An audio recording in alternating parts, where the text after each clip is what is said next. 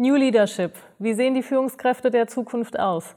Dazu spreche ich mit meinem heutigen Gast, Nicole Brandes, Fachautorin mehrerer Bücher und erfolgreiche Unternehmensberaterin, jetzt im Kiosera Podcast.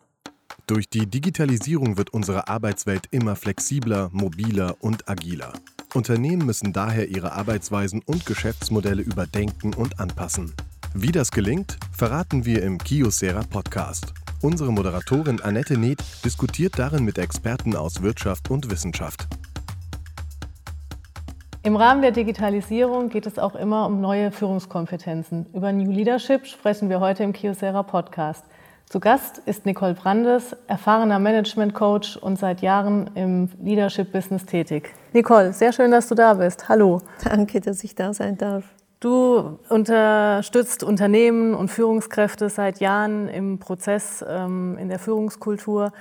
Wie hat sich das in den letzten Jahren verändert? Kannst du sagen, jetzt wo das Digitalisierungsthema das Buzzword ist schlechthin, hast du da auch in der ähm, Unternehmensleitung, in der Unternehmensführung Änderungen festgestellt? Ja, der Druck äh, erhöht sich natürlich gewaltig. Führungskräfte müssen heute fast Superhelden sein, äh, weil sie müssen mit viel neuen Kräften und neuen Umwälzungen müssen sie sich äh, zurechtfinden, weil wir wissen alle, die Digitalisierung oder die Technologie, die verändert wirklich absolut, wie wir leben, wie wir arbeiten, wie wir wirtschaften. Und das ist ja nicht mehr das Gleiche. Und sogar auch, wie wir lieben. Und das fordert, also das bringt eine ganz neue Dynamik, dass wir heute uns viel weniger, äh, nicht nur auf unser Unternehmen, sondern viel mehr auch um das Umfeld ähm, kümmern müssen. Und wir haben mit einer ganz neuen äh, Workforce zu tun. Das heißt, ähm, grundsätzlich müssen wir nicht nur digital aufrüsten, sondern wir müssen uns wirklich auch menschlich weiterentwickeln und äh, dort ganz äh, starke Kompetenzen entwickeln. Kannst du das ein bisschen näher erläutern, wie du das meinst mit dem menschlichen Entwickeln? Ja, also zuerst mal vielleicht das Wort Leadership. Leadership wird ja, ist ja äh, eines der meist untersuchten Phänomene äh, und am wenigsten verstandenen Phänomene, sagt ein Pulitzer-Preisträger so schön auf den Punkt. Aber eines ist ganz klar, gutes Leadership fängt genau an einem Ort an und das ist bei sich selbst. Und ich mache jetzt mal so eine ganz einfache Unterscheidung. Also Management, dort geht es um Prozesse und Organisationsentwicklung und Führung, da geht es um eins, es geht um Menschen. Menschen bewegen so, dass sie einem folgen, weil sie wollen und nicht, weil sie müssen. Und wenn man jetzt mal dieses äh, berühmte Akronym nimmt, VUCA, das kennen, also das wird ja jetzt wieder äh, verwendet, Volatil Volatilität, äh, Unsicherheit, Komplexität und Ambiguität, dann ist das genau das Gegenteil von dem, was ein Mensch braucht. Ein Mensch braucht Stabilität, Sicherheit, Eindeutigkeit und Klarheit, dass er irgendwie sich zurechtfindet. Und das sind Kräfte, mit denen Führungskräfte ähm, sich auseinandersetzen muss. Also je mehr Volatilität im Außen, desto mehr Stabilität braucht es im Innen. Also für die Führungskraft selbst. Aber dann haben wir diese ganzen Buzzwords, Innovation, Disruption. Und wie können wir denen begegnen zum Beispiel? Immer mit der menschlichen Kraft. Also es gibt Designprozesse, super, aber das Geniale liegt auch manchmal im Erratischen, im Menschlichen.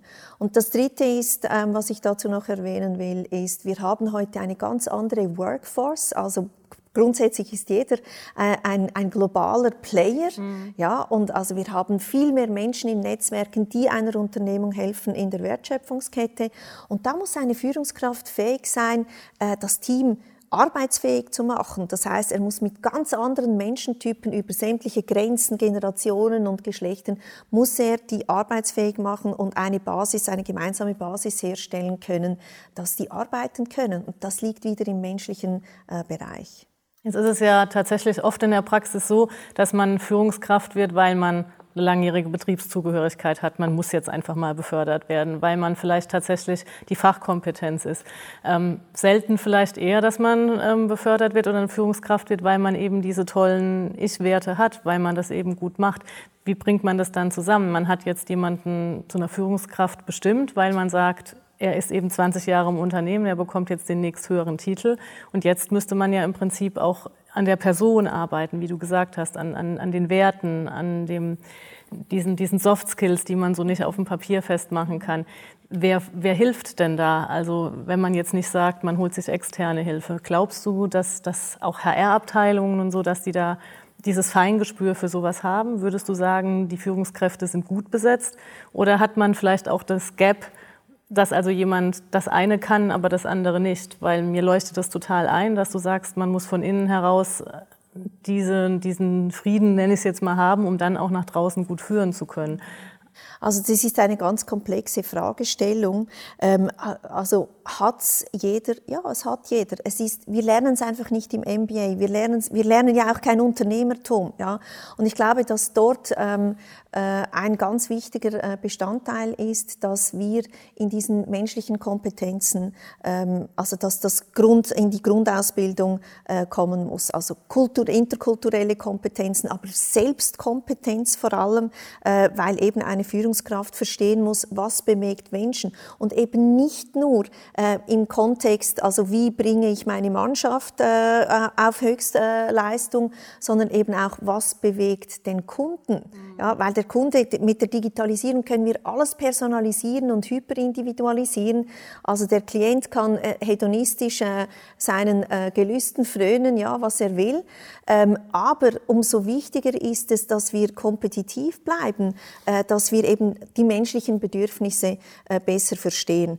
Und um deine Frage zu beantworten, also wir sind ja alle jetzt so gefordert, weil die Technologie sich rasant entwickelt, ja. aber die sozialen Umbrüche und, und die menschliche Entwicklung, die ist ganz langsam. Und da gibt es so einen Gap. Und deswegen wäre ähm, mein äh, also wäre mein Ansatz eben, dass zum Beispiel HR-Manager, die, die Manager äh, darauf aufmerksam machen oder Angebote, Angebote machen ähm, und die Entrepreneur sowieso aus sich als selbst, dass sie eben wie Zeiten einteilen, wo sie das operative Geschäft machen, wo sie aber sich auch digital weiterbilden. Also dieses ständige Lernen ist nicht einfach nur ein Schlagwort, sondern das, also wer heute nicht täglich lernt, ähm, hat irgendwann ein Problem, aber dann eben auch sich menschlich weiterbilden. Und das fordert den Menschen. Wir sind ja alle überfordert mit dieser gewaltigen äh, Dynamik. Ich habe übrigens vor kurzem äh, ein witziges T-Shirt gesehen, also ein Versace-T-Shirt mhm. mit einem Aufspruch, wo, wo, wo stand, ähm, Time is God and uh, Velocity is the Devil. Also okay. wir, wir haben ja alle das Gefühl, ständig hinterher zu hinken. Und wir haben auch wahrscheinlich Angst, ja, habe ich's denn? Habe ich's denn drauf, um zukunftsfit zu sein? Weil wir müssen eben auf so vielen Fronten aufrüsten. Und da ist der Mensch gefordert. Und da ist, muss die Führungskraft sich selber resilient machen mhm. und aber auch äh, hat auch die Verantwortung, die Mitarbeiter äh, auch dort äh, aufzurüsten. Das klingt super, aber in der Tat, wie du auch gerade gesagt hast, wir rennen dem Ganzen so hinterher, wir sind den ganzen Tag damit beschäftigt. Schafft man das wirklich in, in jedem Tag, in jedem Arbeitstag im Alltag zu sagen, ich muss mir diese Zeit nehmen? Ähm, ich denke jetzt vielleicht an eine Vertriebsgesellschaft, wo man zahlengetrieben ist. Ähm, wo man dann zum Beispiel jetzt sagt, nee, und ich muss meine Lernzeiten einhalten und ich muss da gucken. Ähm, das hat ja auch einerseits mit Selbstdisziplin zu tun, würde ich wahrscheinlich sagen, aber andererseits auch mit, kann ich das selbst steuern oder bin ich einfach von diesen ganzen anderen um, äh, Einflüssen so fremdbestimmt, dass es dann doch am Ende des Tages hinten überfällt? Also der Mensch kann ja schlecht umgehen mit fremdbestimmt. Ja. Und ähm, um eben sich nicht fremdbestimmt zu fühlen in diesem wahnsinnig, äh, in, in diesem Wahnsinn äh, des Alltags, gilt es eben wirklich einen Schritt zurück zu machen und sich in eine Position zu versetzen, wo nicht die Kräfte der äußeren Welt einen bestimmen, sondern die Kräfte der inneren Welt. Und das bedarf einer Entscheidung, dass ich sage, dass ich nicht nur immer im reaktiven Modus bin, ja, das Tier ist im reaktiven Modus, äh, aber wir können Inhalte und stopp, innehalten und stoppen und sagen, wie will ich jetzt, also wie will ich jetzt nicht reagieren, sondern Agieren. wie wie will ich jetzt agieren? Mhm. Und, und da holen wir uns unsere Kraft wieder zurück. Und dann sind wir wieder im Thema in der Selbstführung. Und die Selbstführung ist uns nicht angeboren. Die Selbstführung muss, ist eine Kompetenz, die wir lernen, ähm, die wir lernen müssen. Mhm. Und so super, dass das klingt, es ist der einzige Weg, ähm, wie wir eben diesen Wahnsinn meistern. Und da gilt es eben, diese Entscheidung zu treffen. Wollen wir das oder nicht? Und du hast gesagt, können wir uns das leisten? Ja, können wir uns das leisten, das nicht zu machen, ja. würde ich jetzt sagen. Okay. Das heißt, wenn man sagt, ich habe die Entscheidung getroffen, wir machen das, ähm, kannst du aufgrund deiner jahrelangen Erfahrung sagen, wie lange so ein Umdenkungsprozess braucht oder man ist dann voll drin? Wenn man sich dafür entscheidet, dann geht es auch direkt los. Ja, also, der, also ich bin oder ich weiß, der, der, ich beschäftige mich auch ganz stark mit, mit dem Gehirn und Neuro, Neuroscience und so weiter. Also der Mensch ist ein unglaubliches Wesen. Ja. Also wir sind vielleicht verletzbar, stark verletzbar in unserem Körper, ja, der, der Finger kann verletzt werden, aber wir haben eine unsägliche Resilienz und wir haben eine unglaubliche Kapazität, äh, Denkerkraft, Schöpferkraft in uns, wir müssen nur lernen, die anzuzapfen, äh, in die reinzugehen. Und das kann man eben trainieren. Also da, da, da gibt es 150 Jahre wissenschaftliche Erkenntnisse dazu, äh, dass der Mensch viel mehr ist, als er eben glaubt, weil wir natürlich programmiert aufgewachsen, also aufgewachsen sind. Ja. Ähm, und genau in diese Schöpferkraft müssen wir kommen. Innovation ist nichts anderes als Kreativität zu fördern. Ja, ähm, und, und dieses Potenzial, also der Mensch hat unendliches Potenzial und das gilt es ähm, zu mobilisieren, zu aktivieren. Und deswegen, wenn du sagst, ist das ein, ein langsamer Prozess oder ist das ein schneller Prozess, du kannst von jetzt, äh, äh in diesem Moment kannst du eine Entscheidung treffen und sagen, okay, ich beginne jetzt äh, eine andere Denkweise und dann ändert sich alles. Alles, ja was langsam ist, ja, also wir haben ja vorhin gesagt, die Technologie mhm. verändert rasant, ja, also ich meine, Google überlegt sich den Tod abzuschaffen, also wie verrückt ist das, ja, und ja. Science Fiction, also ein, ein Zukunftsforscher hat das so schön gesagt, Science Fiction wird zu Science Fact, das ist, das ist wahr, ja, aber wie, kommt, wie, wie, wie hinkt die Seele hinterher? Ja? Also dort entwickelt sich der Mensch langsam und dann die gesellschaftlichen Umwälzungen sind lang, äh, langsam. Also siehe zum Beispiel diese ganze ähm, äh, Gender Equality. Das, das braucht seine Zeit, weil die sozialen äh, Umwandlungen, äh, die sind träge. Aber die Entscheidung, jetzt etwas zu machen, sofort.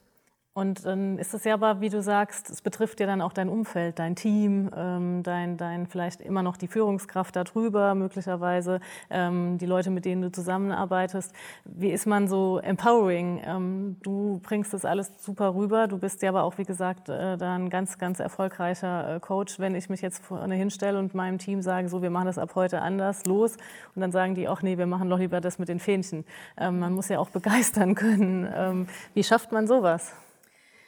Auch wieder mit der Selbstkompetenz. Also wenn ich ähm, Menschen in, im Coaching habe, wenn ich mit Führungskräften arbeite, dann mache ich eigentlich nicht Business Coaching. Also es geht wie so nebenbei. Ähm, äh, aber grundsätzlich ist es wirklich, wie kannst du in deine Persönlichkeit investieren, ja, also, also die ganze Geschichte, die wir jetzt miteinander besprechen, also die ganzen Themen, die wir miteinander besprechen, ist nicht eine Frage der Fachkompetenz oder der Expertise, sondern eben der Selbstkompetenz der Persönlichkeit. Und die ist unendlich weit, äh, weiterentwickelbar. Und äh, nochmals, um, das, um auf das zurückzukommen, also dieser Change, das ist eine Tatsache, der ist unvermeidbar, aber eben ähm, persönliche Weiterentwicklung ist eine Entscheidung. Also es fängt wieder an mit der Entscheidung und die Persönlichkeitsentfaltung oder die Persönlichkeitsentwicklung, die geht viel schneller voran, wenn wir mit einem Coach sprechen. Mm. Da will ich jetzt nicht Selbstwerbung machen, sondern ich will einfach darauf aufmerksam machen, wir können uns selbst nicht auf den Kopf schauen. Und bei den Athleten zum Beispiel, ist es uns völlig klar, dass die mit einem Coach arbeiten. Ja, also Roger Federer trainiert seinen Body oder jeder Athlet trainiert seinen Body, dass er die Muskelkraft hat, dass er fit ist. Er trainiert auch die Technik. Aber wenn der nicht äh, mental darauf vorbereitet ist und sich sieht, mit dem Pokal vom Platz zu gehen, dann muss er doch gar nicht ans Spiel gehen. Und dazu möchte ich die Führungskräfte ermutigen, dass sie eben nicht nur die ganze Zeit an Managementmethoden herumdenken und wie können sie ähm, äh, Fach, in der Fachkompetenz sich weiterentwickeln. Das ist super, das ist unabdingbar. Ja. Aber wie können Sie eben den Mentalcoach beim Athleten, wie können Sie sich dort weiterentwickeln, dass Sie diese Stärke haben, dass sie diese Energie haben. Und wenn sie in der Stärke sind, eben in der inneren Kraft und auch genau wissen, wohin sie wollen, ja, diese Visionen setzen, dann ist das unglaublich ansteckend. Dann ist es eben empowering. Und zum Beispiel, ich war bei einer ganz großen Firma zu Gast und die haben jetzt dieses äh, Frau Gender Equality Thema ähm, wollen die jetzt einführen, weil der CEO Schweiz wurde vom CEO ähm, von, von der Holding wurde er äh, dazu verdonnert und dann hat er das ausgeführt, ja, hat einen Launch gemacht und so weiter. Aber seine Nebenbemerkung, das ist doch alles Mist, hat doch gezeigt. Er steht da gar nicht dahinter. Das geht gar nicht, ja. oder? Mm. Und da muss man eben auch sich mal eine Auszeit nehmen und sagen, was ist mir eigentlich wichtig, für welche Werte stehe ich und ähm, habe ich mich wirklich mit dem Thema auseinandergesetzt. Und das ist anspruchsvoll in, diesem ganzen, äh, in dieser ganzen Turbulenz, aber es ist unabdingbar. Wir haben die Tendenz, uns selbst zu verlieren und da ist es wichtig, dass wir bei uns sind und, und eben in, in diese Position der Stärke kommen. Und das geht nur über, über die persönliche äh, Persönlichkeitsentwicklung. Jetzt ähm, Deutschland, äh, Mittelstand. Wir haben im Vorgespräch festgestellt, tatsächlich über 99 Prozent der Unternehmen in Deutschland sind Mittelständler. Jetzt spinnen wir mal so ein bisschen familiengeführtes Traditionsunternehmen, vielleicht äh, ländliche Struktur, ähm, sitzen da im Industriegebiet. So, ähm, fällt mir unheimlich schwer, wenn ich mir dann jetzt so einen gut situierten Seniorchef vorstelle, vielleicht sogar noch mit Einstecktuch, äh, auf Werte und Traditionen äh, bedacht, führt sein Unternehmen unheimlich erfolgreich. Und jetzt kommen solche Schlagworte, ne, dass man zu sich selbst ähm, im Prinzip finden muss, nur dann kann man auch gut für andere da sein. Wie passt das zusammen? Also meinst du, dass, dass das geht durch, wirklich auch in so Traditionsunternehmen? Ja, absolut. Also ähm ich meine, du hast es vorhin gesagt, mittelständische Unternehmen machen fast ähm, den ganzen, äh, die ganze Wirtschaft aus. Und das heißt ja schon mal, sie machen etwas richtig. Sie machen etwas, das wir brauchen. Und ich glaube, dass, da darf man nicht äh, das Kind mit dem Bad ausschütten, äh, diese ganzen Buzzwords sich damit verrückt, äh, verrückt machen zu lassen. Aber Natürlich muss man sich mit der Zukunft auseinandersetzen.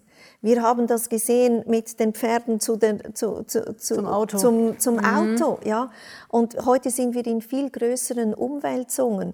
Und das bedarf schon, dass ein, äh, ein, ähm, ein Unternehmer ähm, sich hinsetzt und sich überlegt, okay, was sind die Trends der Zukunft? Also die, die Umwälzungen werden immer von außen geführt und nicht vom Unternehmen äh, innen. Ja? Und die werden von Individuen geführt. Und da heißt es nicht, also einfach, das reicht nicht, indem wir nur einfach täglich die Zeitung lesen, sondern man muss sich wirklich hinsetzen und absolut sich ganz intensiv damit auseinandersetzen was machen jetzt diese verrückten jungen Wilden, ja, diese super gescheiten in Silicon Valley oder, oder äh, äh, in China, die so diese Treiber sind, ja, äh, wo, wo, wo wir uns früher gar nicht hätten vorstellen können. Und da ganz klar den Fokus zu setzen, was läuft da nicht nur in meiner Industrie, sondern also wir haben ja heute Kombinationen von, ähm, von Geschäften, die fantastische, fantastische Geschäftsmodelle haben, die ähm, gar nichts miteinander man denkt, man dachte, nichts miteinander zu tun hatte. Also so ähm, diese Gesundheitsarmbänder ja. Und der Obsthändler zum Beispiel, ja. Und das gilt es quasi regelmäßig zu implementieren und, und, und äh, regelmäßig mit einem äh, Brain-Team zum Beispiel äh, wirklich zu schauen, okay. Und dann gilt es von einer Execution-Kultur in eine Experimentierkultur zu kommen. Das heißt was? Das heißt, wir sind ja gedrillt, ähm, ständig unser Produkt zu optimieren, ja, stärker, schneller, schöner, weiter, äh, höher und so weiter. Das ist, ich mache jetzt eine Haarspalterei, aber um den Punkt zu machen, das ist Change, mhm. die Weiterentwicklung von dem, was wir haben. Aber es geht nicht nur darum, schneller und stärker zu werden, es geht darum, anders zu werden. Und das ist nicht Change, sondern das ist Transformation. Und diesen Gedanken weiterzuentwickeln, da müssen wir experimentieren. Und also Untersuchungen zeigen auch, dass wir Angst haben vor dem Experimentieren. Ja, warum? Weil also da ist nicht, äh, ich meine, ich arbeite mit Unternehmen zusammen und natürlich dürfen sie die Angst nicht nach außen zeigen. Das wäre falsch, ja. Aber bei sich festzustellen, okay, das macht Angst, habe ich wirklich alles dazu, um zukunftsfit zu sein? Und ähm, die Angst, wir können nie weitergehen als die Angst. Und es ist gut, sich mit der Angst auseinanderzusetzen, weil wir sagen im Coaching immer, wo die Angst ist, ist der Weg. Es ist ein gutes Signalsystem, weil es mir genau aufzeigt, wo ist der Sand im Getriebe? Wo muss ich das Augenmerk hin, äh, äh hin äh, halten, Richten, ja. äh, hinrichten, danke. Ähm, weil wir haben so die Tendenz, einfach das wegzudrücken mm. und dann sind wir dann immer noch zukunftsfit. Nein, hinschauen, damit umgehen ähm, und dann Kompetenzen dort entwickeln. Und wir sind verdrahtet so, dass wir immer Sicherheit wollen, ja, weil die Angst sagt ja immer Vorsicht, Gefahr. Ähm, aber genau dort eben diese Angst zu überwinden, zu scheitern, ähm, Geld zu verlieren. Also wir haben immer vor drei Dingen Angst, ja, vor Verlust, Reputation, Geld, ähm, Kunden, vor dem Prozess, ah, das ist so schmerzhaft, ja, oder vor dem Resultat, das waren jetzt völlig falsch investierte Stunden und so weiter und so fort. Aber ich würde mir wünschen, dass man Experimentierteams ähm, einrichtet, die da wirklich nichts anderes machen, als zu schauen, wie kann man das Unternehmen weiterentwickeln. Da hilft, bietet es sich auch an, Leute reinzunehmen, die völlig vom Business keine Ahnung haben, sondern ganz unbelastet mitdenken. Das Experimentieren im Team, da ist ja auch ganz wichtig das Schlagwort agile Führung, agile Teamarbeit. Äh, wie funktioniert das? Kannst du dazu noch mal was sagen? Also agile Führung ist ganz, ganz wichtig, weil wir müssen schneller ähm, agieren können. Ähm, und früher war es ja so, dass der Chef gesagt hat, ganz einfach gesagt, mir nach. Ähm, aber heute wo wir viel schneller am Markt sein müssen, braucht es eben Kollaboration, es braucht die Weisheit der, der vielen. Also die, die Mitarbeiter sind wie Sensoren am Markt, dass wir schneller sein können. Und agile Leadership heißt nicht demokratisch.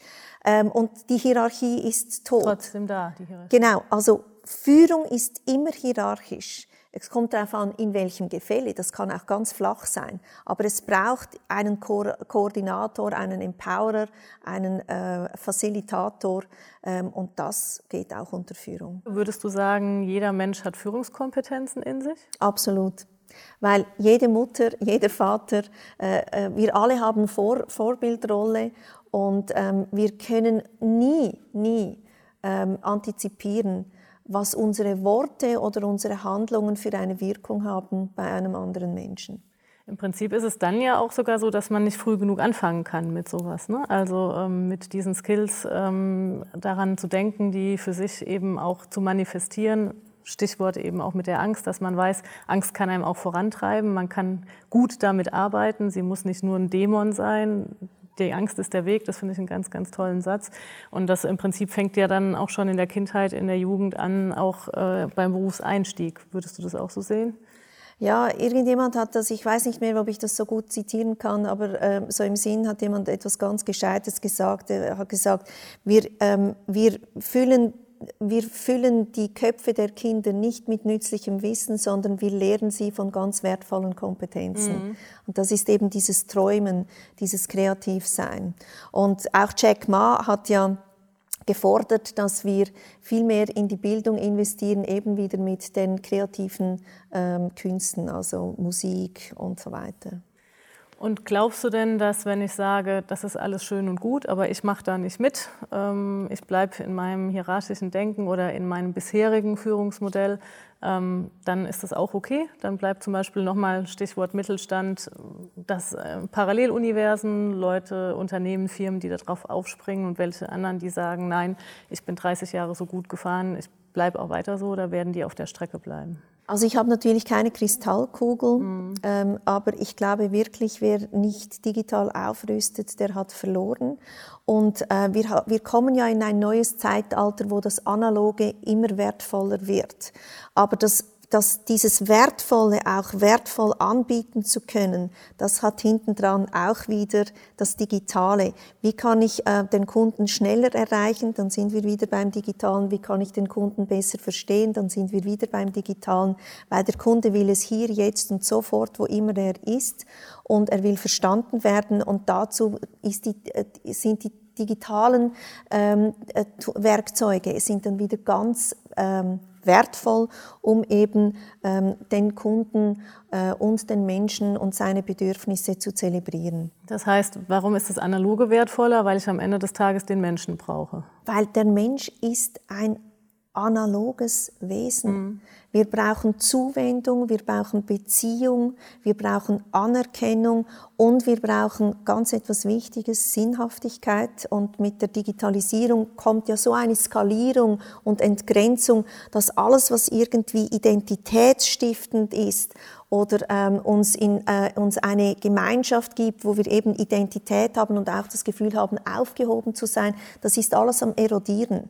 Und das hat Vorteile, aber das hat eben auch äh, Nachteile, äh, dass wir sinnentleerter sind, dass wir uns einsamer fühlen. Und deswegen, also je mehr wir digitalisieren, desto wertvoller wird eben dieses nicht digitalisierbare. Ja, weil du auch sagst, Verlustängste, die man dann also damit auch mit hat. Ne?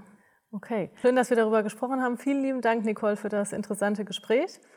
Ähm, weitere Infos zu unseren Podcasts gibt es auf smart.kiosera.de. Wir freuen uns über Abonnenten und hören Sie doch gerne mal wieder rein. Wie können Unternehmen ihre Geschäftsprozesse optimieren? Die Antwort gibt es regelmäßig im Kiosera Podcast. Jetzt überall, wo es Podcasts gibt und auf smart.kiosera.de.